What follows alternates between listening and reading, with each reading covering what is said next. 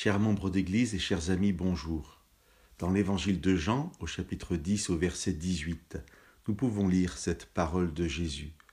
Personne ne m'enlève ma vie, mais c'est moi qui m'en défais, de moi-même. J'ai le pouvoir de m'en défaire et j'ai le pouvoir de la reprendre. Tel est le commandement que j'ai reçu de mon Père.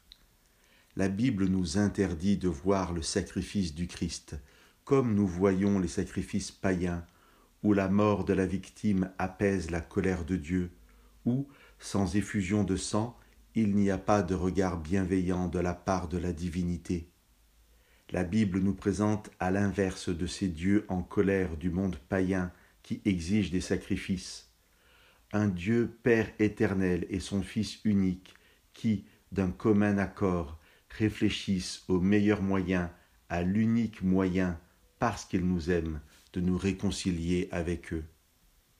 Dans deux passages de son évangile, Jean va utiliser ensemble les mêmes verbes défaire et reprendre. Dans le passage que nous venons de lire, et lors du lavage des pieds aux disciples, dans cette scène, Jésus se défait de ses vêtements, puis les reprend. Au cœur de ce dénuement, il s'abaisse pour laver les pieds de ses disciples. De la même manière, volontairement, il se défait de sa vie dans le dépouillement le plus extrême pour sauver l'humanité, avant de reprendre sa vie par sa résurrection. Le sacrifice de Jésus-Christ n'a pas été accompli afin de faire naître dans le cœur de Dieu des sentiments d'amour pour l'humanité déchue et pour le disposer à la sauver.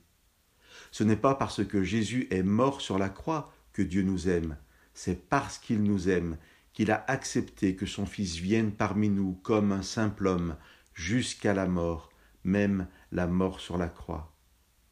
Jésus-Christ est l'intermédiaire par lequel Dieu a pu répandre son amour infini sur un monde perdu. Dieu a réconcilié en Christ le monde avec lui-même. Que Dieu vous bénisse.